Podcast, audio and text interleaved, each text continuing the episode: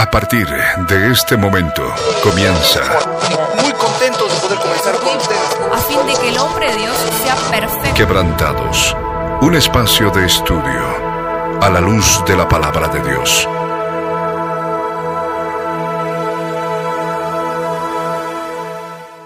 Muy buenas tardes, amados oyentes, sean bienvenidos una vez más a nuestro programa Quebrantados. Este es el penúltimo programa del año. Han sido eh, semanas tumultuosas, ha sido un año muy largo, muy atípico. Sabemos de que se están empezando a cumplir con más fuerza los, eh, las señales antes de la segunda venida de nuestro Señor Jesucristo, estos dolores de parto que hemos empezado eh, a sentir con más fuerza este año, sobre todo con este tema de la pandemia y del encierro que hemos sido sitiados, por supuesto, por Serenic durante todo este año. Pero bueno, nuestra confianza sigue en el Señor. Estamos en esta preciosa tarde junto con Dieguito. Estas, estas dos semanas siguientes eh, nuestra hermana Flor no nos va a poder acompañar porque está con un trabajo eh, pesado dado por nuestro amado pastor que ella tiene que cumplir, tiene que trabajar, de manera que solo vamos a estar Dieguito y yo.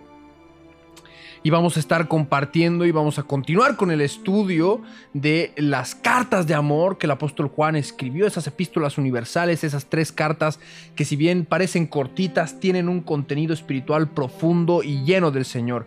De manera que muy buenas tardes, es. Dieguito, ¿cómo has estado? Eh, finalmente, bueno, estamos de nuevo para compartir un programa más de Quebrantados. Así es, así es, estamos otra vez eh, muy felices de que ustedes nos puedan escuchar. Eh, muy buenas tardes, buenas tardes Milo. Y bueno, estamos felices de poder seguir exponiendo, compartiendo la palabra de nuestro Dios, especialmente Primera de Juan, en estos momentos que realmente es, como dice Milo, parece un libro tan pequeño, pero tiene una riqueza espiritual enorme y que realmente nos ha abierto los ojos y esperamos que ustedes igual abran los ojos juntamente con nosotros ante esta, este hermoso estudio de, que estamos realizando ya estas eh, pasadas semanas y que continuaremos. Así que bueno, para empezar yo creo que podemos eh, recapitular un poco los otros volúmenes que hemos estado viendo, eh, los otros capítulos de Primera de Juan que hemos estado viendo. Para resumir un poco, que, que sepan, voy a apresurarme en esto.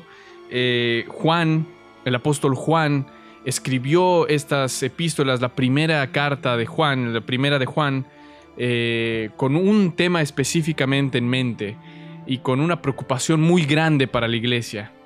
Que en, ese momento habían muchos falsos maestros, muchos anticristos, muchas doctrinas erróneas que atacaban a la iglesia de Jesús.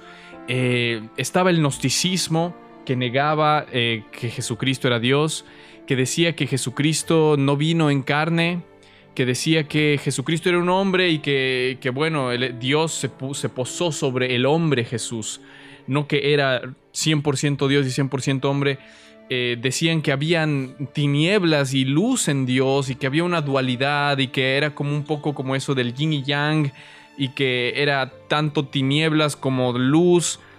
Y Juan, preocupado por estas doctrinas que estaban entrando y de paso saliendo de, de la misma congregación, porque muchas de estas doctrinas usaban la mismas, las mismas escrituras, usaban enseñanzas pasadas de otros apóstoles, usaban las mismas palabras de Dios para tratar de, de, de- meter herejías encubiertas dentro de la iglesia. Y Juan sabía de esto. Y con ese principio, con esa, con esa mentalidad en, men- en- en su mente, eh, escribió Primera de Juan. Y empezó así, por eso los primeros capítulos hemos estado hablando de eso, empieza eh, directamente cortando de raíz las enseñanzas erróneas, como por ejemplo Dios es luz y en él no hay tinieblas, el que dice que tiene comunión con él y anda en tinieblas es mentiroso, eh, el que dice que, que el pecado no existe es mentiroso, el que dice que no peca es mentiroso. Y empieza arreglando y corrigiendo estos errores, estas doctrinas erróneas que se estaban introduciendo a la iglesia que hemos estado viendo con Milo y relacionándolo con nuestros con los días que vivimos que, que permanecen hasta el día de hoy. Han vuelto con otro nombre, han vuelto de otra forma, pero siguen siendo el mismo espíritu del anticristo, siguen siendo las mismas doctrinas gnósticas y sigue habiendo gente que cae en estos errores.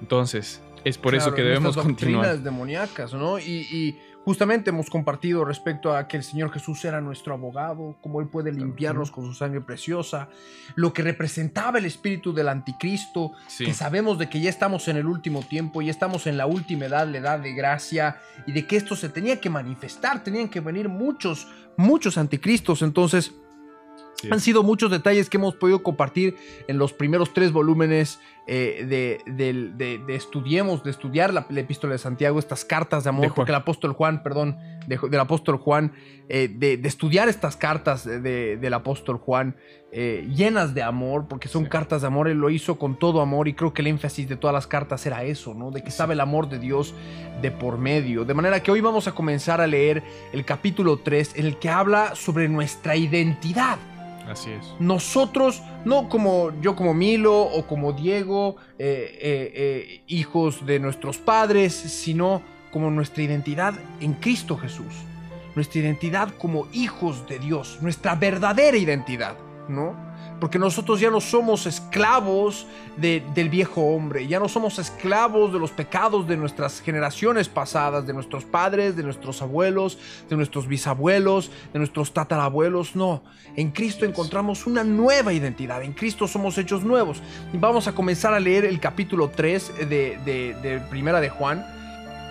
Y vamos a leerlo hasta el, hasta, el, hasta el versículo 24. Son 24 versículos que componen este capítulo hermoso.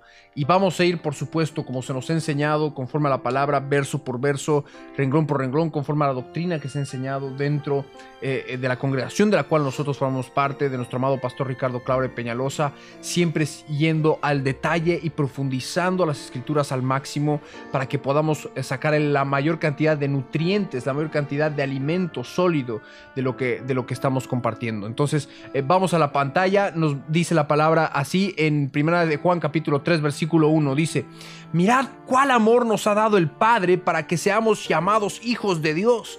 Por esto el mundo no nos conoce porque no lo conoció a Él. Y el versículo 2 dice, amados, ahora somos hijos de Dios y aún no se ha manifestado lo que hemos de ser, pero sabemos que cuando Él se manifieste, seremos semejantes a Él porque lo veremos tal como es. Y todo aquel que tiene esta esperanza en Él se purifica a sí mismo, así como Él es puro. Todo aquel que comete pecado infringe también la ley, pues el pecado es infracción de la ley. Y sabéis que Él apareció para quitar nuestros pecados y no hay pecado en Él. Todo aquel que permanece en Él no peca. Todo aquel que peca no le ha visto ni le ha conocido. Hijitos, nadie os engañe. El que hace justicia es justo, como Él es justo. Y el que practica el pecado es del diablo, porque el diablo peca desde el principio. Para esto apareció el Hijo de Dios para deshacer las obras del diablo. Todo aquel que es nacido de Dios no practica el pecado porque la simiente de Dios permanece en él y no puede pecar porque es nacido de Dios. En esto se manifiestan los hijos de Dios y los hijos del diablo. Todo aquel que no hace justicia y que no ama a su hermano no es de Dios. Y el versículo 11 nos dice, porque este es el mensaje que habéis oído desde el principio. Repito, este es el mensaje que habéis oído desde el principio, que nos amemos unos a otros. Y el versículo 12 dice, no como Caín, que era del maligno y mató a su hermano. ¿Y por qué causa lo mató? Pregunta porque sus obras eran malas y las de su hermano justas. Y el versículo 13 dice, hermanos míos, no os extrañéis si el mundo os aborrece. Nosotros sabemos que hemos pasado de muerte a vida y en que amamos a los, a los hermanos. El que no ama a su hermano permanece en muerte. Y todo aquel que aborrece a su hermano es homicida. Y sabéis que ningún homicida tiene vida eterna permanente en él. Y hasta ahí vamos a leer. Amén. Es, es, eh, es parte del capítulo 3 y es eh, solamente con leerlo, digamos, podemos ver la riqueza espiritual de lo que tiene, podemos ver la profundidad del amor y de, y de la preocupación de Juan que quiere exponer y demostrar realmente el amor de Cristo, quiere que ninguno se pierda, quiere que puedan entender la gravedad del pecado y la, y, y la, y la santidad de Dios y, y a la vez recordarles la identidad de lo que nosotros somos en Cristo, para que ninguno se desvíe. Y, y bueno, empezamos, yo pienso, yendo ver, versículo verso por, por verso. Ajá. Amén. Entonces, si nos vamos al versículo 1, nos vamos al versículo 1 de 1 de Juan capítulo 3, que dice, mirad cuál amor nos ha dado el Padre para que seamos llamados hijos de Dios. Y quiero que nos vayamos al, al- al Evangelio de Juan, en el capítulo 1, en el versículo 12, lo que la palabra del Señor nos dice respecto a lo que era ser hijos de Dios. Dice, mas a todos los que le recibieron, Juan capítulo 1, el Evangelio de Juan, no primera de Juan, el Evangelio de Juan capítulo 1, versículo 12, dice, mas a todos los que le recibieron, a los que creen en su nombre, les dio potestad de ser hechos, hechos de Dios, de ser hijos de Dios. El Señor nos ha dado la potestad de ser hijos de Dios. ¿Por qué? Porque lo hemos recibido, porque lo hemos aceptado como el Señor de nuestras vidas, porque lo hemos aceptado como nuestro Mesías. Hemos aceptado que Él es Dios hecho hombre, como tú dices, 100% Dios, 100% hombre, que se ha venido, el verbo se ha hecho carne para ser uno de nosotros, para poder dar su vida en sacrificio por nosotros. Y por medio de ese sacrificio, con tan solo creer en Él, con tan solo entregar nuestra vida a Él, en recibir al Señor Jesús, al Evangelio del Reino, a todos los que creemos en su nombre, Él nos ha dado la potestad de ser llamados hijos de Dios. Y como dice en Gálatas en el capítulo 4, en el versículo 7, Así que ya no eres esclavo, dice Gálatas capítulo 4, versículo 7, sino hijo. Y si hijo, también heredero de Dios por medio de Cristo. Entonces, ya nosotros no somos esclavos del pecado. Somos hijos de Dios. Entonces, la primera parte del capítulo de, de Primera de Juan, capítulo 3, es que nos manifiesta como hijos de Dios, ¿no? Así es. Y, y lo hermoso. Lo hermoso de esto justamente es que empieza con algo que es bien característico de Juan, el discípulo amado, el discípulo que escribió eh, eh, el Evangelio de Juan, que, que se lo conoce como el Evangelio del Amor, porque exalta y muestra y se profundiza más en lo que es el amor de Dios. Y veíamos que Juan realmente estaba convencido como ahora nosotros conocemos en la vida cristiana, que si conocemos más el amor de Dios, más vamos a poder avanzar en nuestra vida espiritual, más vamos a poder estar en santidad, más vamos a poder conocer de sus riquezas, más vamos a estar interesados en todo lo que tenga que ver con Dios. Y, y empieza diciendo, mirad cuál amor nos ha dado el Padre para que seamos llamados hijos de Dios. ¿Y cuál es ese amor? Es, es, lo, que, es lo que él mismo también escribía en Juan, eh, en el capítulo 3, en el versículo 16 donde dice, dice así, que todos conocen, porque de tal manera amó Dios al mundo que ha dado a su Hijo unigénito, para que todo aquel que en Él cree no se pierda, mas tenga vida eterna. Y es justamente ese mismo amor que nos vuelve a referir en Primera de Juan cuando dice, mirad cuál amor nos ha dado el Padre para que seamos llamados hijos de Dios. Y solamente en esas dos líneas entendemos realmente lo que él está diciendo. Es miren a la cruz, miren el sacrificio, miren al Cordero de Dios, molido por nuestros pecados, por amor, el justo muriendo por los injustos. Miren ese amor ágape, incomparable, que lo ha hecho para que seamos llamados hijos de Dios. No es para no sé, solo por alguien o porque es una historia linda, lo hizo para que seamos llamados hijos de Dios. Y empieza poniendo las cosas tal cual como deben ser. Nosotros somos llamados hijos de Dios por la obra de la cruz, por lo que Cristo hizo, por su grande amor en esa colina. Y es por eso que dice, miren cuál amor nos ha dado el Padre, para Amén. que seamos llamados hijos de Dios. Y luego dice algo más, por esto, por esto el mundo no nos conoce porque no le conoció a Él. Y, y, está mostrándonos que justamente el mundo no lo conoce y el mundo no nos conoce porque pasó cuando Él vino y lo crucificaron y lo mataron. Él, el, hombre que era 100% Dios y 100% hombre que murió por nosotros y no tenía ningún pecado, fue crucificado, fue perseguido y no lo conocieron. Y por eso van a hacer lo mismo con nosotros y por eso nosotros también dentro de Jesucristo sabemos que como no lo conocieron a Él, no nos conocen a nosotros. Porque cuán diferente sería el mundo si, si nos conocieran, si conocieran el amor de Dios. ¿Cómo sería la política? ¿Cómo serían los gobiernos? ¿Cómo serían las familias? Si conocieran ese amor de Dios, si pudieran mirar y, y vieran cuán grande amor ha dado el Padre a nosotros para que seamos llamados sus hijos. Pero el mundo no lo conoce. Y, y creo que este verso es esencial el hecho de que diga que el mundo no nos conoce porque no lo conoció a Él, en el sentido también de que el mundo no reconoció su deidad. Y así como lo rechazaron a Él como una verdad, sí. Porque hoy, eh, sobre todo en la generación en la que vivimos, siempre hablan de que cada uno tiene su verdad, tú quédate con su verdad y todo lo demás. Pero ellos rechazaron la verdad no reconocieron la verdad, por más de que la vieron, porque los fariseos vieron a Jesús, vieron que hicieron los milagros, sí. ¿no? Vieron que esta persona, Jesús como persona, Jesús como ser humano, era totalmente diferente a los demás y aún así no lo conocieron.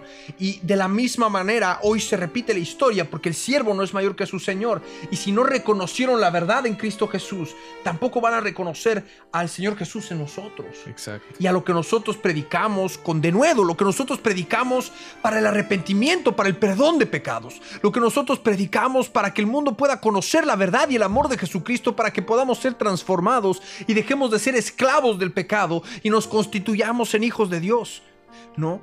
Sin embargo, el Señor nos ha dado esta gran comisión. Porque uno podría, uno, uno como cristiano podría decir, bueno, si el mundo me aborrece, yo para qué me voy a juntar con el mundo o para qué voy Exacto. a exponer mi fe y mi verdad. Y esto es algo que creo que aqueja a, a, un buen porcentaje de los cristianos modernos, por así decirlo, de los cristianos de nuestra generación, de los millennials y de los centennials, que no sienten la responsabilidad de predicar el evangelio del reino para salvar almas, porque dicen, bueno, es mi verdad, pero no, no tengo por qué imponérsela, entre comillas, o compartirla con otros, porque no es que la impones, la sí. compartes. Simplemente haces saber la verdad que llevas en tu interior.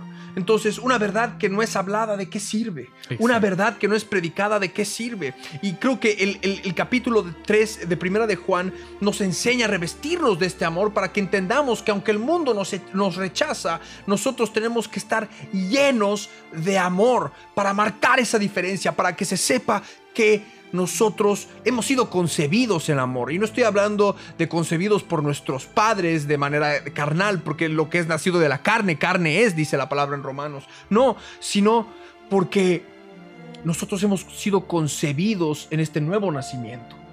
En este es. segundo nacimiento hemos sido concebidos en amor, por amor, como decía Diego hace un momento, de tal manera amó Dios al mundo, Juan capítulo 3, versículo 16, de tal manera amó Dios al mundo que ha dado a su Hijo unigénito para que todo aquel que en él cree no se pierda, mas tenga vida eterna. Y lo podemos repetir muchísimas veces, pero se tiene que hacer vida en nuestro corazón, para que cuando lo hablemos, aunque no lo quieran aceptar dentro de, su, de lo profundo de su corazón, esa verdad ya hace mella, ya es sembrada y la palabra de Dios no vuelve vacía. Por eso vamos al versículo 2 de, de Primera de Juan capítulo 3. No sé por qué sigo en la cabeza con, el, con, con, Santiago, porque tal vez el, el, me, ha, me, ha, impactado mucho el, estudio bíblico que hicimos al y porque, respecto. Y porque, y, y, porque también tiene relación. Los que ustedes que han estudiado Santiago con nosotros también, vemos exactamente el mismo espíritu guiando a estos dos hombres a escribir una, una verdad que era el amor de Cristo va a hacer que te manifiestes, va a hacer que te que des obras, va a hacer que de, de, esa fuente fluya agua dulce. En este caso, va a hacer que nosotros también nos manifestemos predicando su palabra, hablando de Él, exponiendo lo que es Él y no quedándonos callados, ¿no? Porque también eh, hay mucha relación con Santiago. Yo igual veo Juan y veo en mi mente está todos los versículos de Santiago. Pero bueno. No, sí es así. Y es hermoso, y es hermoso eh, eh, lo que acabas de decir respecto a, a, del poder hacer llegar esto a las personas. Eh, porque también es nuestro deber de atalaya. Nosotros, a diferencia tal vez de otras generaciones, eh, nosotros estamos viendo el cumplimiento profético con nuestros propios ojos. Y cada oportunidad que nosotros perdemos de hacer conocer no solo el Evangelio para perdón de pecados, sino también lo que viene y lo que está por, por venir, que es una orden directa que nuestro Señor nos ha dado en Isaías capítulo 44. Anúnciales lo que viene y lo que está por venir. Anunciar lo que viene y lo que está por venir. Cada oportunidad que nosotros perdemos de anunciar lo que viene y lo que está por venir, también se nos ha de demandar el día de mañana porque tenemos este deber de la atalaya, que seguramente lo vamos a compartir un poco más adelante, que está en Ezequiel capítulo 33, en Ezequiel capítulo 10, de lo que implica, porque cuando una atalaya, los atalayas eran aquellos que se paraban en las torres de, las, torres de las ciudadelas, y cuando veían un ejército eh, vecino, un ejército extranjero, un ejército enemigo acercarse a la ciudadela, a la fortaleza, a la ciudad, eh, tocaban trompeta para anunciar que venía espada, que venía el peligro. Entonces los atalayas eran los que veían a lo lejos si es que se acercaba peligro. No, eran los guardas de la ciudad. y de la misma manera nosotros que tenemos la palabra profética más segura, a la cual hacemos bien en estar atentos, como una antorcha que alumbra en el lugar oscuro, lo decía el mismo apóstol Pedro, hasta que el día esclarezca y el lucero de la mañana salga en nuestros corazones. ¿Cuándo va a esclarecer el día? Cuando el Señor Jesús venga por segunda vez. Estamos en la noche, ¿no? Y sabemos que la noche está avanzada, que el Señor está viniendo. Entonces, eh, eh, es todo este, todo este mensaje y que el mismo Señor Jesús lo puso en Mateo capítulo 24 del Evangelio del Reino, el arrepentimiento para perdón de pecados, la búsqueda de la purificación, de la santidad en el Señor, el guardar nuestra salvación con temor y temblor y anunciar lo que viene y lo que está por venir como el cherry sobre el helado, como, como lo que verdaderamente termina de condimentar, sobre todo en esta generación en la que estamos viviendo, eh, implica verdaderamente seguir los pasos de nuestro Señor Jesús, ¿no? Y tiene que ser todo hecho en amor, Por eso dice el versículo, el versículo 2, por lo ponemos en pantalla, que dice, amados, ahora somos hijos de Dios y aún no se ha manifestado lo que hemos de ser.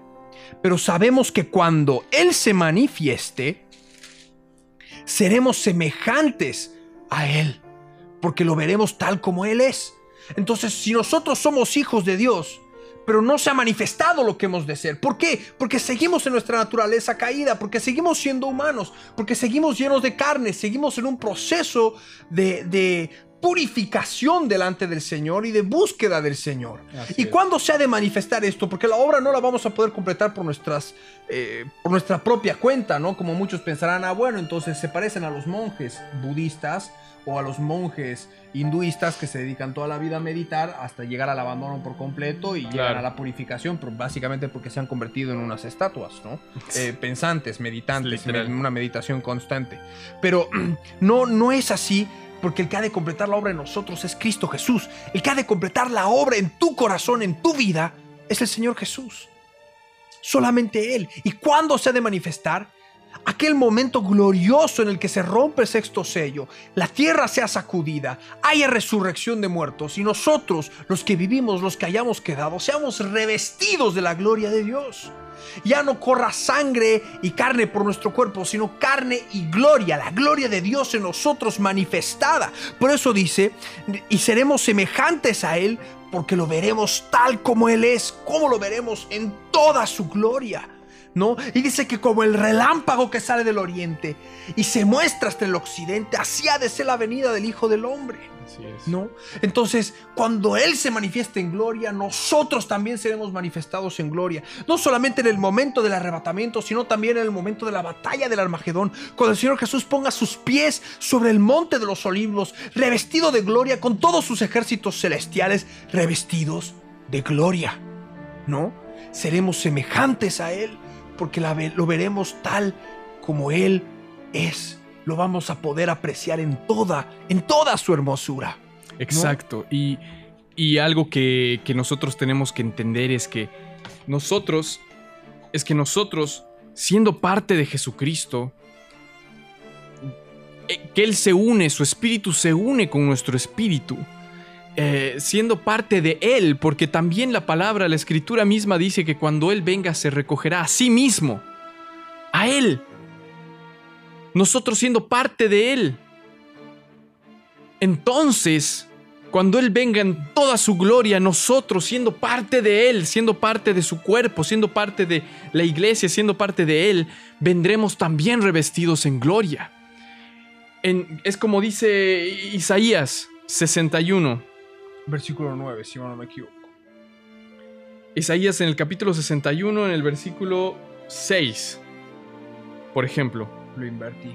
Donde dice, sí, y vosotros seréis llamados sacerdotes de Dios soy el que soy, ministros de nuestro Dios seréis llamados, comeréis de las riquezas de las naciones, y con su gloria seréis sublimes Porque cuando venga Él y, y se establezca su reino de mil años en esta tierra, nosotros estaremos con Él y nosotros estaremos completando todo lo que dice Isaías 61, pero una de las cosas más hermosas, una de las cosas más gloriosas que podemos entender es que, que, como dice Juan, seremos semejante a Él y en otras palabras, seremos llenos de esa gloria sublime. Cada uno de nosotros. Y, y entiendan, cuando venga ese tiempo, nosotros no estaremos en este cuerpo de carne, en este cuerpo de muerte, en esta naturaleza caída. Porque nosotros ahora, y eso quiero que lo entiendan bien, estamos en la naturaleza caída del hombre, del alma, de Adán. Tenemos nuestra naturaleza caída dentro nuestro. Tenemos, como dice Romanos, como dice Pablo, el mal dentro mío. Pero gracias a Dios por Jesucristo, porque tenemos el Espíritu Santo y su sangre que nos limpia de todo pecado y de toda maldad, para poder ir muriendo a nosotros mismos, a ese viejo hombre, y ponernos y revestirnos del nuevo hombre, porque en ese tiempo no estaremos en carne ni sangre. Por eso en 1 de Corintios, en el capítulo 15, en el versículo 47, nos dice así, el primer hombre es de la tierra, terrenal. El segundo hombre, que es el Señor, es del cielo. Cual el terrenal, tales también los terrenales, y cual el celestial, tales también los celestiales.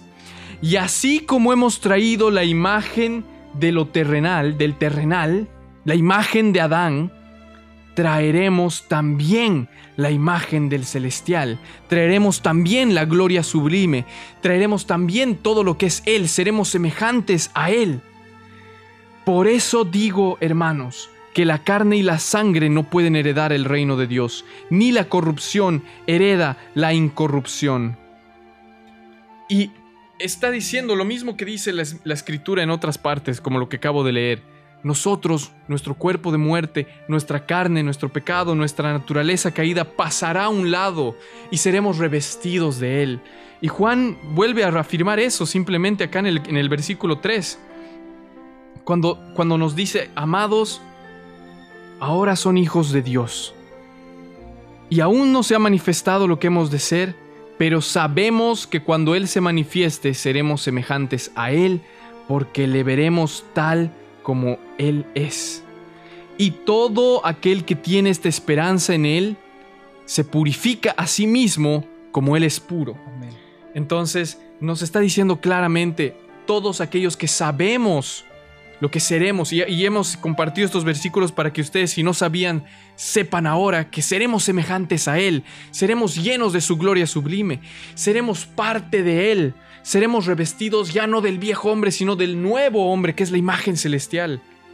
Y todo este cuerpo de muerte, este cuerpo que muere, estos órganos que fallan, esta vista que perece, el olfato que falla, todo lo que es de este mundo terrenal quedará abajo, quedará atrás y seremos revestidos de algo que no muere, que es eterno. Y creo que esto tiene conjunción con lo que nuestro pastor predicaba en semanas atrás, que nosotros teníamos que ser como el rey Ezequías, que significa fortalecido del Señor, fortalecido Así por el es. Señor, que la palabra dice que él puso toda su esperanza en el Señor. Y esto es lo que nos dice el versículo 3 de Primera de Juan, capítulo 3, dice, y todo aquel que tiene esta esperanza en él, se purifica a sí mismo, así como él es puro. ¿Quieres poner toda tu esperanza en Cristo Jesús? Está bien, no solamente es decirlo, te tienes que purificar, tienes que limpiar tu templo, tienes que llenarte de la presencia del Espíritu Santo de Dios para que verdaderamente seas como Ezequías, fortalecido en el Señor y que, por supuesto, que pongas toda tu esperanza, tu jatigva en el Señor. Amén. Por eso dice el versículo 4, y esto ya eh, para continuar con el mensaje de hoy, dice, todo aquel que comete pecado infringe también la ley, porque el pecado es infracción de la ley, ¿no? Y el versículo 5 dice, y sabéis que el pecado, y sabéis que Él apareció para quitar nuestros pecados y no hay pecado en Él. Entonces, básicamente lo que nos dicen estos dos versículos bíblicos es que todo aquel que comete pecado está infringiendo la ley. La ley que a nosotros nos sirve para conocimiento de pecado. La ley que fue dada a Moisés, que a nosotros nos sirve para tener conocimiento del pecado que mora en nosotros. Y por supuesto, infringimos la ley. Y, y esto tiene conjunción con que, bueno, si, cual- si pecamos, el Señor Jesús es el abogado de nuestras faltas, todo lo que hemos visto en el volumen 2 y en el volumen 3 de este estudio bíblico que hemos estado realizando con quebrantados, ¿no? Y dice, y sabéis que Él apareció para quitar nuestros pecados y no hay pecado en Él. No hay pecado en nuestro Señor Jesucristo porque Él es el Cordero sin mancha. Y el versículo 6 dice, todo aquel que permanece en Él no peca y todo aquel que peca no lo ha visto ni le ha conocido. Y, esto es sumamente importante porque dicen, ah, bueno, entonces si yo como cristiano peco ya no estoy en Él. Pero más bien esto es lo que nosotros, eh, este versículo bíblico es lo que a nosotros nos fundamenta para que busquemos permanecer en continua comunión con el Señor. Si estamos en comunión continua con el Señor, por supuesto que no vamos a estar pecando. Si tú en tu cabeza estás orando continuamente y hablando con el Señor como si fuera tu padre, tu mejor amigo, tu consolador, el admirable, el consejero, y estás en continua comunicación con Él, en tu espíritu, hablando con Él, estás permaneciendo en Él y no le estás dando lugar al pecado. Pero si por el contrario no estás andando en comunión con el Señor, no estás buscando estar en la presencia del Señor, escuchando palabra, leyendo la Biblia, orando, escuchando alabanzas, por supuesto que le vas a dar lugar al pecado porque tenemos un cuerpo pecaminoso, ¿no? Entonces, más que, eh, más que una de distinción entre, entre el que es de Cristo y el que no, esto es para que nosotros aprendamos a permanecer en Él, Y, y- a esclavizarnos por amor a Él. Exactamente, y la diferencia, digamos, por así decirlo, de lo que habíamos hablado en los anteriores capítulos, de la diferencia de lo que es practicar el pecado y, y- practicar la justicia, ¿no? Porque allí cuando Juan explica en los otros capítulos, habla del que peca involuntariamente o el que peca e inmediatamente el Espíritu Santo remueve su conciencia y lo guía eh, con, con la tristeza que es de Dios para que se produzca el arrepentimiento, que es cambio total de actitud y buscar hacer eso nunca más. Eh, el que practica el pecado es alguien que no tiene esta conciencia, es alguien que realmente ni siquiera piensa que es un pecado o que no quiere aceptar que es un pecado porque ha llevado ese pecado a la forma más grande en su corazón y le ha dado el trono de su corazón.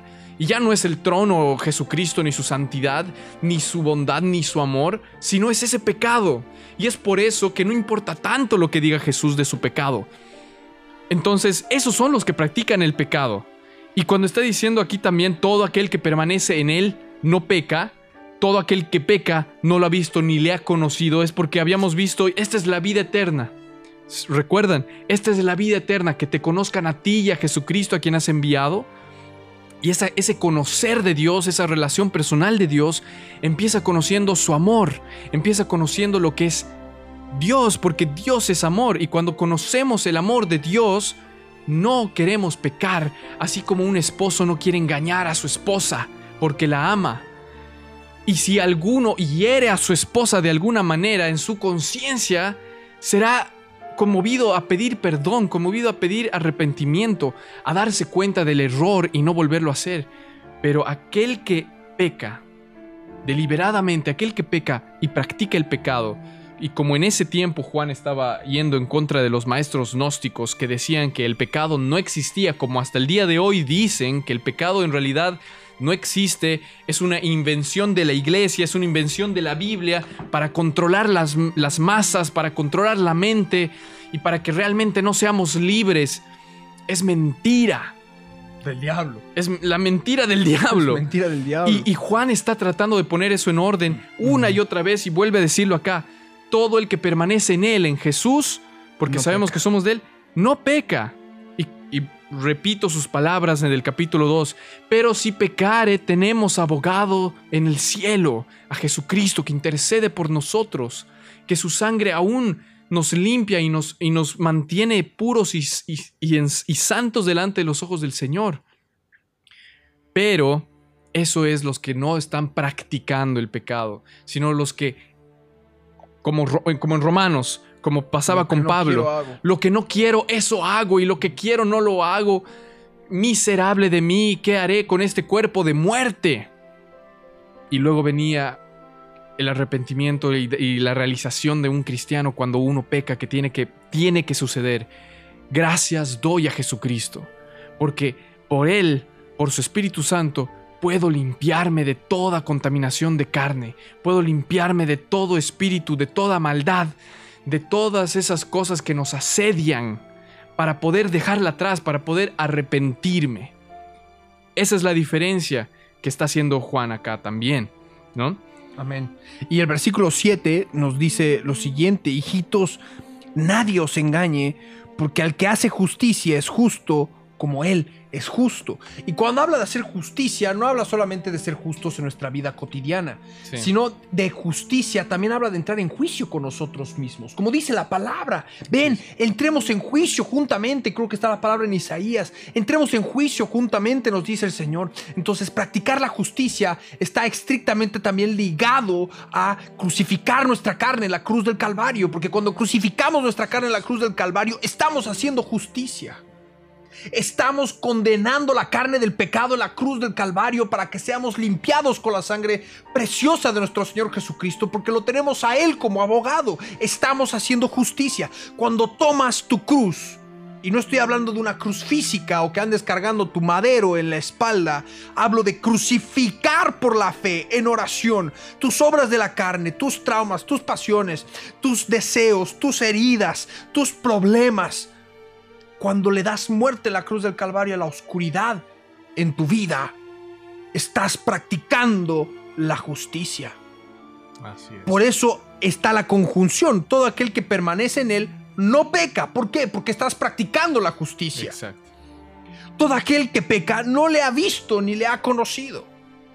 Entonces, llevar la cruz nos hace a nosotros practicantes, por así decirlo, de la justicia. Eh, hacedores de justicia. ¿Me entiendes? Hijitos, nadie os engañe. El que hace justicia es justo como Él es justo. ¿Por qué? Porque acudimos a ese sacrificio hecho una sola vez y para siempre, la cruz del Calvario, para que podamos experimentar la justicia de Dios en nuestras vidas, sabiendo que Él se llevó todas nuestras iniquidades, creyendo, depositando toda nuestra esperanza en Él para que podamos ser limpios. Y esas heridas, esos problemas, esos pecados quedan borrados con la sangre de Cristo. ¿Para qué? Para que nosotros seamos hechos justos. Para que nosotros podamos llevar el título que tantas veces en el Antiguo Testamento es mencionado el nombre que, con el que Dios habla a Israel que le dice Jesurún.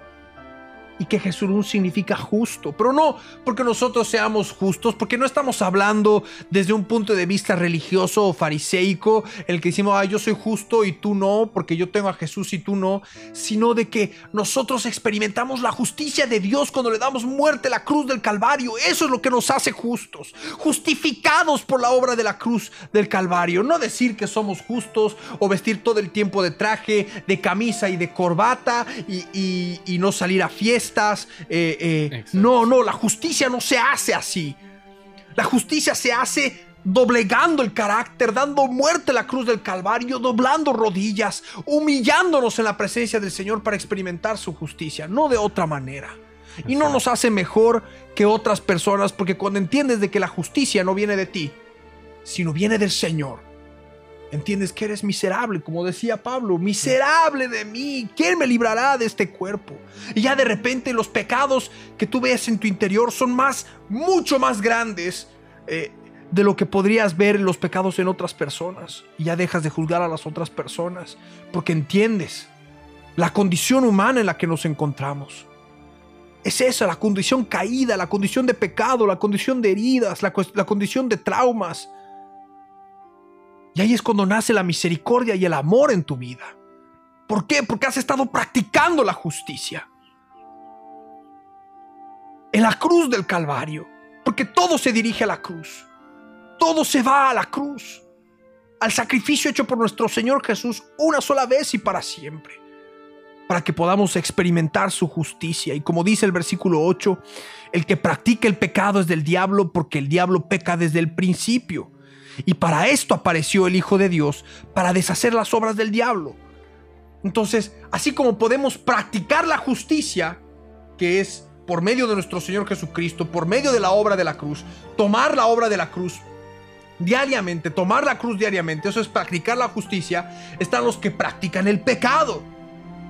Que constantemente no oran, no suben a la presencia del Señor, rehusan escuchar la palabra de Dios y les gusta practicar el pecado, hasta se perfeccionan en su manera de practicar el pecado sea cual sea. Puede ser mentira, eh, eh, que creo que es el pecado más común que puede tener el género humano. Eh, puede estar la mentira de por medio, la confrontación con la honestidad a toda costa, la idolatría, porque nosotros en nuestra naturaleza humana tendemos a ser ídolos de todo. Y Podemos... somos tan perfectos en justificarlos, ¿no? Querer justificar los ídolos totalmente, totalmente, ¿no? Entonces, eh, son todos estos aspectos. Eh, pensé que ibas a continuar un poco más, por eso me quedé ahí callado. Pero son todos estos aspectos eh, que, que nos permiten conocer que lo que implica practicar el pecado.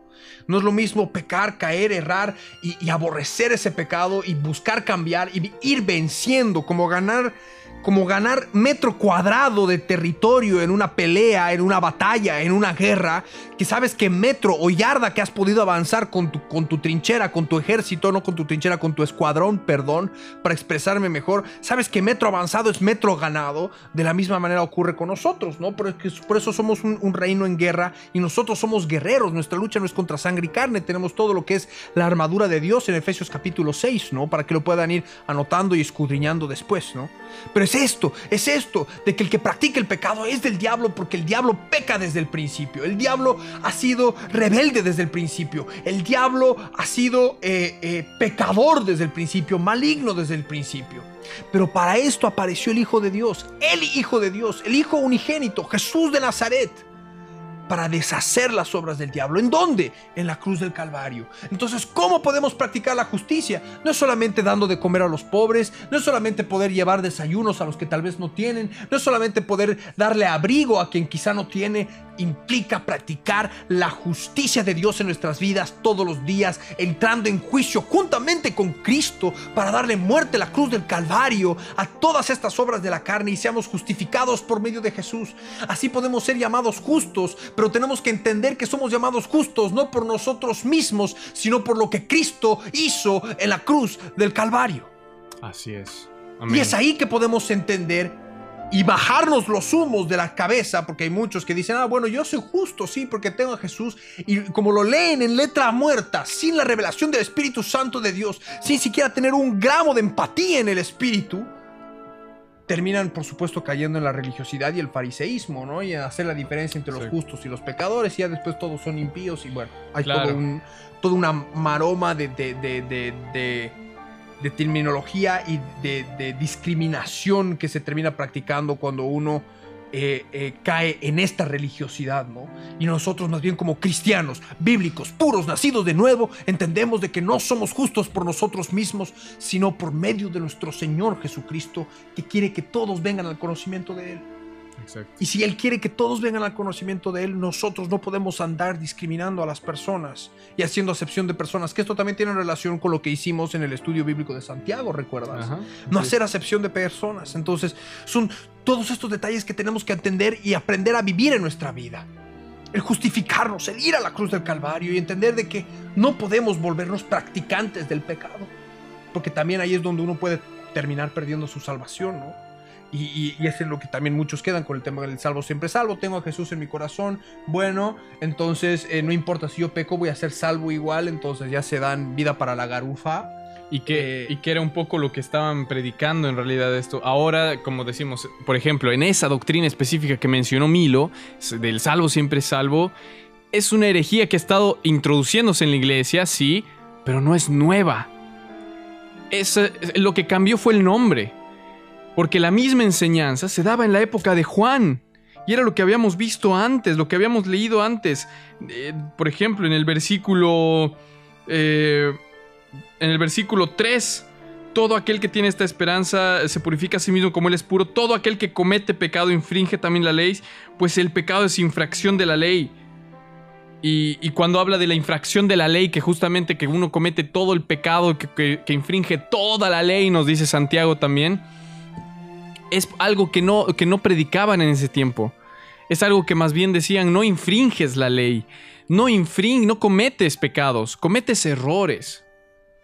Cometes em, errores.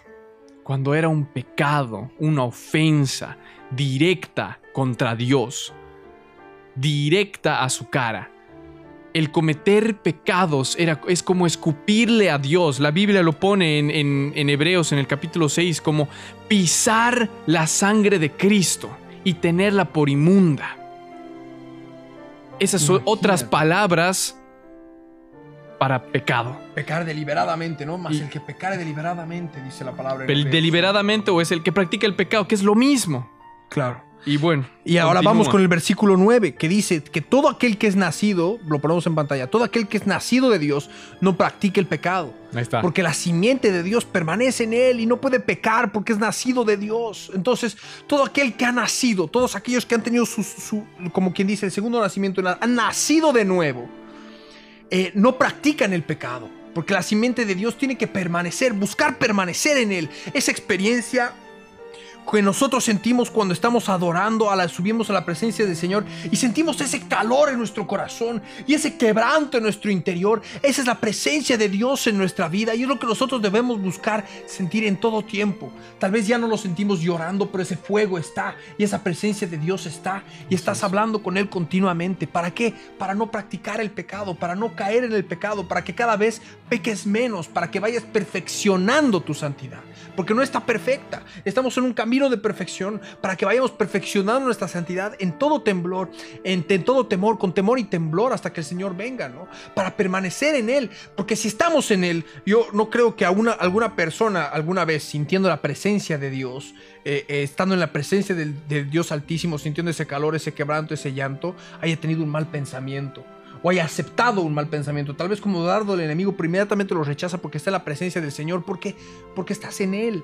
Estás en el lugar santísimo. Estás con Él y en ese momento no puedes pecar. Porque estás ahí en la presencia, has nacido de Dios. Y en tu Espíritu Santo está eso para que no practiques el pecado, ¿no?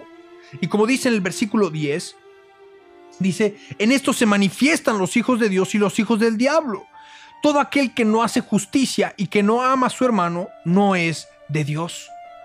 Si tú no haces justicia, y hemos hablado lo que implicaba hacer justicia, de darle muerte a la cruz del Calvario, si tú no estás haciendo justicia, tú no tomas la cruz diariamente para practicar la justicia en tu vida, para que eso por supuesto dé frutos, que esto también tiene que ver con lo que hemos hablado en Santiago, que estás dando de comer a tu entorno, amor, paz, paciencia, benignidad, templanza, bondad, que por supuesto eso conlleva las buenas obras, porque la fe sin obras Sí, es muerta. y todo lo que hemos visto con Santiago, que lo hemos profundizado muchísimo, pero el que no practica la justicia, que conlleva con todos esos frutos, que lleva todos esos frutos, y no ama a su hermano, no ama a su prójimo, no es de Dios. No estás en Dios, y si no estás en Dios, estás en tinieblas. Y si estás en tinieblas, ¿dónde está tu salvación? Y es importante que puedas entender esto. Para que de una buena vez puedas tomar las riendas de tu vida espiritual y levantarte en el nombre de Jesús de Nazaret.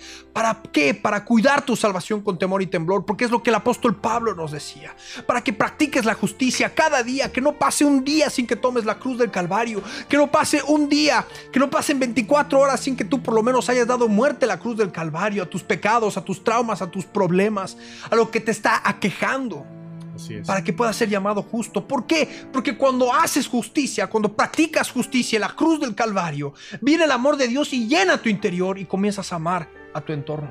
Así Y ahí es. está el fruto de todo eso. ¿no? Así es, ese es, el fruto, el amor. Dios es amor y cuando, cuando conoces el amor de Dios, manifiestas esos frutos, manifiestas ser un hijo de Dios, porque amas. Y, y- y no, y no solamente es eh, el amor como a muchas personas piensan que es un amor de solo dar abrazos y besos y sonrisas. Es un amor sacrificial, es un amor que todo lo, soporta, es un amor que avanza, que restaura, que levanta, que, que, que se entrega por sus amigos, que se entrega por amor. Ese es el amor de Dios. No solamente un amor que a veces, como digo, sonrisas, abrazos y besos. Es un amor que va más allá que eso. Es un amor de Cristo, ese amor que se ha dado a sí mismo por nosotros. Y, y- y quiero que entiendan esto, porque son, son unos pasajes, sí, son muy difíciles si los entienden. Nos dice en el versículo 10, en esto se manifiestan los hijos de Dios y los hijos del diablo. Todo aquel que no hace ju- que no hace justicia y que no ama a su hermano no es de Dios, por ende es del diablo. Entonces muchos de ustedes que nos están escuchando, que han, que han escuchado acerca de practicar el pecado y los que no practican el pecado, bueno, más arriba nos dice, aquel que no practica, aquel que, aquel que practica el pecado no es de Dios. El que practica el pecado es del diablo, nos dice en el versículo 8. Y si tú has estado practicando algún pecado, has estado ignorando completamente la voz de Dios, has estado sellando y endureciendo tu corazón y contristando al Espíritu Santo para que ya no tengas conciencia, ya no tengas remordimiento, pienses que es algo normal. Y hasta en tu mente ya estés convenciéndote a ti mismo que en realidad eso no es pecado, que han malinterpretado la Biblia, que han utilizado otros, otros escritos para encontrar la realidad de lo que tú crees que, estás queriendo convencerte a ti mismo que eso no es un pecado, ahora el Señor te pone las, las cartas sobre la mesa y te dice tal cual, porque esto es por tu vida, que si tú has estado practicando el pecado y que si tú no has estado haciendo justicia y que si tú no has estado amando, no eres de Dios, eres del diablo. Es fuerte, pero es para que podamos reaccionar, es para que podamos orar, es para que podamos arrepentirnos. Y para que podamos dar fruto. Y para que podamos dar fruto, porque si no damos fruto, y por más de que, bueno, pero yo no odio, yo no esto, yo no, bueno, puedes no hacer nada, y, y también eso sería un pecado, porque no haces nada, y tampoco das buenos frutos, y la palabra nos dice, aquel árbol que no da buen fruto es echado al fuego, es cortado y tirado a la basura. Entonces, tenemos que ser personas que aman, que dan frutos y que hacen la justicia, que es la justicia de Dios en nuestra vida, manifestando ser hijos de Dios o manifestamos ser hijos del diablo. No hay un punto intermedio, porque no hay alguien que puede estar un pie en el mundo y un pie en Dios.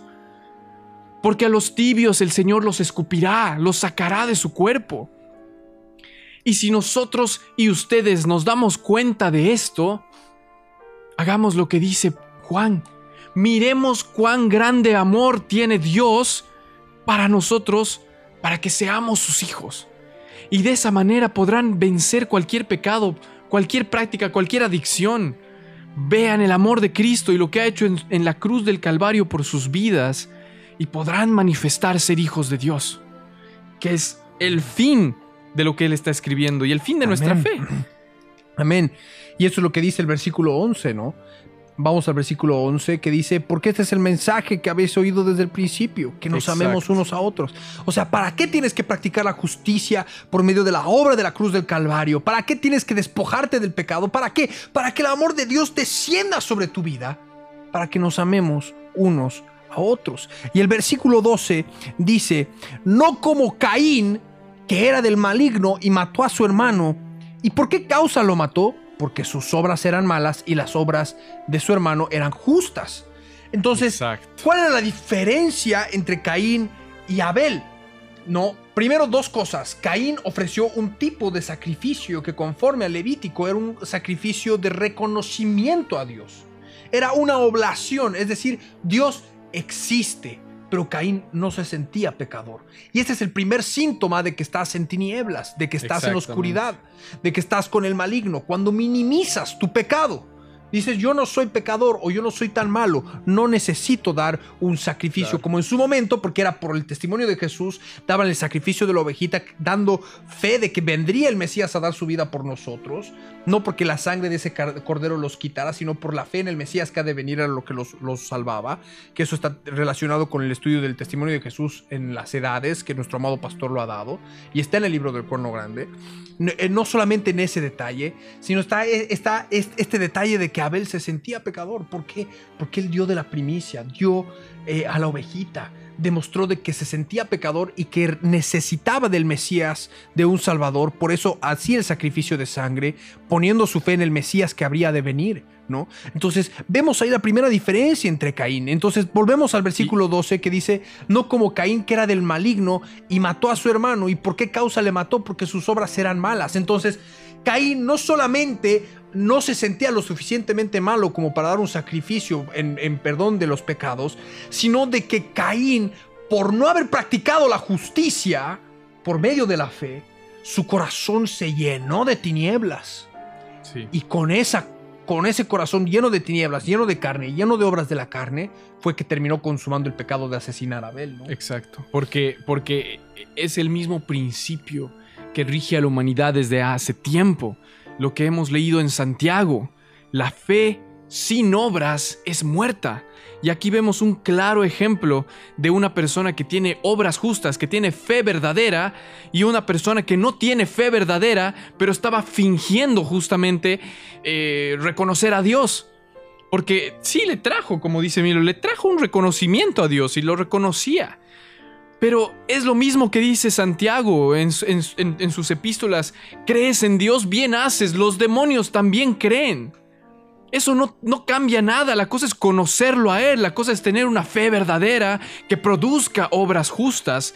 Y es por eso que nos dice, no seamos, no como Caín. No como Caín, que era del maligno y mató a su hermano porque no amaba a su hermano, porque no había ese fruto de amor, porque no conocía a Dios, porque no tenía una fe verdadera. ¿Y por qué causa le mató? Porque sus obras eran malas y las de su hermano, las obras de su hermano, eran obras justas. Y es justamente eso, la fe, la diferencia. Y es algo que hoy, y es algo que hoy en día lo, lo vamos a ver y, y- bueno, dentro, bueno, los cristianos se van a topar, nosotros como cristianos nos vamos a topar con mucha gente así, que dicen, sí, yo creo en Dios, creo en la existencia de Dios, pero no creo que necesite un salvador, ¿no? Claro. O te van a decir, sí, Dios es el universo, y te van a hablar del universo, de que el universo es Dios, y, y entrando en ese conflicto irracional de que si Dios es el universo, ¿quién ha creado al universo? Claro. Si el universo tiene un principio. O sea, tal vez antes la teoría de que Dios era el universo podría ser plausible, entre comillas, Cuando no se sabía cuando el universo era estático y era eterno, era lo que pensaban en, en los, los filósofos griegos en la antigüedad, ¿no? Ahora la ciencia de su momento. Pero ahora era la ciencia de su momento, pero en este tiempo nosotros sabemos de que el universo ha tenido un comienzo y si ha tenido que tener un comienzo ha tenido que tener una causa y esa causa ha tenido que ser Dios porque nuestro universo está exquisitamente diseñado. Y bueno, ya hemos hablado de todo Sí. esto en todos los bloques de apologética, de defensa de la fe, de quebrantados. Eh, eh, pero te pueden venir con eso, ¿no? Yo creo en la existencia de Dios, pero yo no me considero una persona mala o que yo necesito un salvador. Yo puedo solo. Y ese es el pensamiento que tuvo Caín. ¿Y qué pasó con Caín? Terminó matando a su hermano. Aquel que creía que no tenía pecado en él tenía tal oscuridad, porque todo ser humano de naturaleza caída tenemos oscuridad terrible en nuestro corazón. Y si tú no te das cuenta de esas tinieblas y que necesitas a alguien que te ayude a iluminar esas tinieblas, deshacerte de esas tinieblas, puedes terminar como Caín, carente totalmente de amor. O con un amor totalmente caído, ¿no? No el amor de Dios. Entonces, vamos al versículo 13, porque ya tendríamos que Sí. ir cerrando. Nos quedan apenas unos minutos. Y creo que con esto vamos a ir. Entonces, hermanos míos, no os extrañéis si el mundo os aborrece. ¿Por qué? Porque Caín aborreció a Abel. Porque una persona que no practica la justicia, una persona que puede reconocer a Dios, pero no busca ser limpiado de sus pecados, ser limpiado de la oscuridad que hay en su corazón, puede terminar cometiendo este tipo de atrocidades y aborrecer, por supuesto, a, los cristianos que llevan luz en su interior, que llevan a Jesús. Nosotros somos la luz del mundo, la sal de la tierra, ¿no? Porque somos el cuerpo de nuestro Señor Jesucristo. Somos, eh, entonces, eh, representamos al reino aquí en la tierra. Entonces nosotros tenemos que eh, entender de que si nos aborrecen es por la carne que hay en sus corazones y tenemos que llegar a ellos con amor. Y la, bueno, la semana que viene, vamos, que la semana que viene, por cierto, es el último capítulo del año, o sea, se va a estar estrenando literalmente un 31 de diciembre, va a ser el último capítulo del año con el cual vamos a estar cerrando el capítulo 3 de Primera de Juan. Em, eh, y, y bueno, vamos a poder también compartir un poco de lo que ha sido este año, ¿no? Sí. Vamos a poder estar hablando al respecto, pero creo que por ahora nos quedamos acá en este tema, ¿no? De que entender de que si el mundo nos aborrece es porque todavía no lo han conocido al Señor. Exacto. Y de que nuestro deber como cristianos, y como lo dice nuestro amado pastor muchas veces, es tratar de salvar el alma hasta del último hombre que podamos, hasta de la última persona que nos escuche.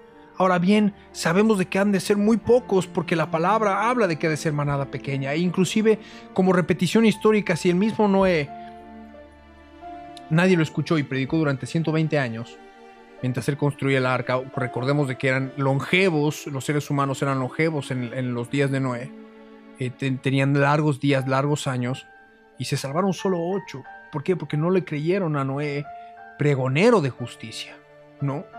Y ahora nosotros también estamos como pregoneros para tratar de salvar el alma de hasta el último hombre y tenemos que llenarnos de misericordia y no extrañarnos si el mundo verdaderamente nos aborrece.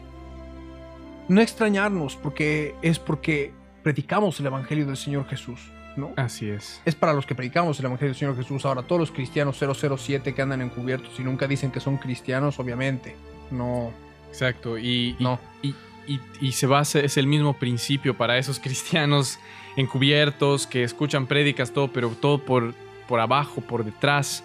No, no confiesan su fe, no, no tienen vergüenza de Jesús. Eh, o sea, esos cristianos, o sea, los cristianos que aborrecen a alguna persona o odian a, a los demás, la respuesta está en mirar a Cristo, en mirar el amor de Dios. Porque cuando miramos al amor de Dios y vemos lo que Él ha hecho por nosotros para que seamos sus hijos, lo que Él ha sacrificado y lo que Él ha tomado realmente, y al haber tomado eso, darnos cuenta que eso era lo que teníamos que tomar nosotros, y a medida que la simiente que es Cristo Jesús va creciendo en nosotros y que lo vamos conociendo más, nos damos cuenta cada vez más de cuán pecadores, cuán malos y cuán merecedores de la justicia de Dios éramos. Y al darnos cuenta de eso, más exalta su gracia, más exalta su amor, y más hermosa y precioso es lo que Él ha hecho en la cruz del Calvario por nosotros. Por eso es que hay muchas personas que dicen, bueno, pero no se cansan de, llorar siempre por lo mismo, no se cansan de alabar y, de, y de hablar siempre de la misma obra de la cruz, por lo que ha hecho Cristo. No, porque no llegamos aún ni a comprender todo lo que Él ha hecho, no llegamos aún a comprender la magnitud enorme de lo que es su amor. Tenemos, en parte lo conocemos, como dice la Escritura. Y a medida que cada uno va creciendo en, en esta carrera que es de la fe, conoce más. Y es asombroso, y es hermoso, y es emocionante. Y conoce más, y es, y es enamorarte cada vez más de Él. Entonces nunca nos cansamos. Nunca nos, nos, nos parece que ya sabemos todo respecto al amor de Dios o de su obra o de su palabra sino que siempre Él nos va mostrando más, nos va diciendo más, nos va dando justamente las riquezas espirituales, los misterios de su palabra. Y es por eso que nunca nos cansamos y, y- es porque vemos ese amor, es porque cada vez contemplamos ese amor. Y para terminar, solamente estos dos versículos que faltan, los leemos rápidamente. eh, de primera de Juan, el capítulo 3, versículo 14, donde dice... Nosotros sabemos que hemos pasado de muerte a vida en que amamos a los hermanos. El que no ama a su hermano permanece en muerte. Y todo aquel que aborrece a su hermano es homicida. Y sabéis que ningún homicida tiene vida eterna permanente en él. Amén. Y es, Esto es el amor. Engloba, Engloba. Sin amor, que es el resultado de practicar la justicia, el resultado de llevar una vida en la obra de la cruz, de reconocer a nuestro Señor Jesús, no solamente la existencia de Dios, sino la necesidad que tenemos de un Salvador y aceptarlo como nuestro Salvador y la práctica continua de llevar continuamente nuestras obras de la carne a la cruz del Calvario, esta práctica de la justicia, practicar justicia Y ahí en el Señor produce es lo que obras. produce obras, nos llena del amor de Dios y por supuesto da testimonio de que la vida eterna está en nosotros. Eh, Dieguito, tus últimas palabras. Vamos cerrando Sí. el capítulo de hoy. La semana que viene vamos a continuar, vamos a cerrar el capítulo 3 de Quebrantados y por supuesto el año que viene ya vamos a continuar. Eh, Dieguito, Sí. Eh, bueno, muchas gracias a todos ustedes por escucharnos.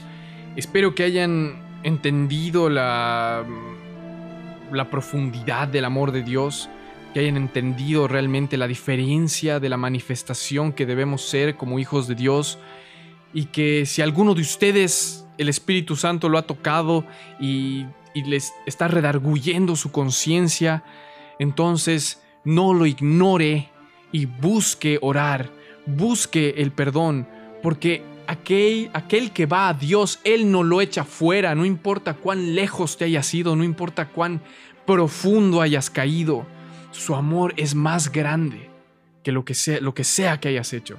Así que yo me despido con esas palabras y que el Señor Jesús los bendiga a todos y cada uno de ustedes y va a ser hasta la próxima semana. Amén, amados hermanos, para nosotros ha sido un placer poder compartir con ustedes eh, este, estos, eh, estos minutos de la palabra del Señor.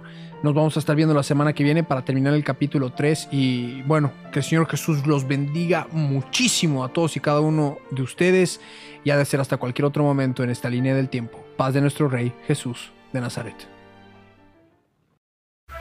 Hasta este instante Eh, la Biblia no ha pasado estuvimos con tu sí, programa de Quebrantados. 3, Lo que tenemos que 16. entender es que cuando tomamos la Biblia... Será hasta un nuevo encuentro en la línea del tiempo. Para seguir conociendo más detalles de la Biblia, un tesoro real y verdadero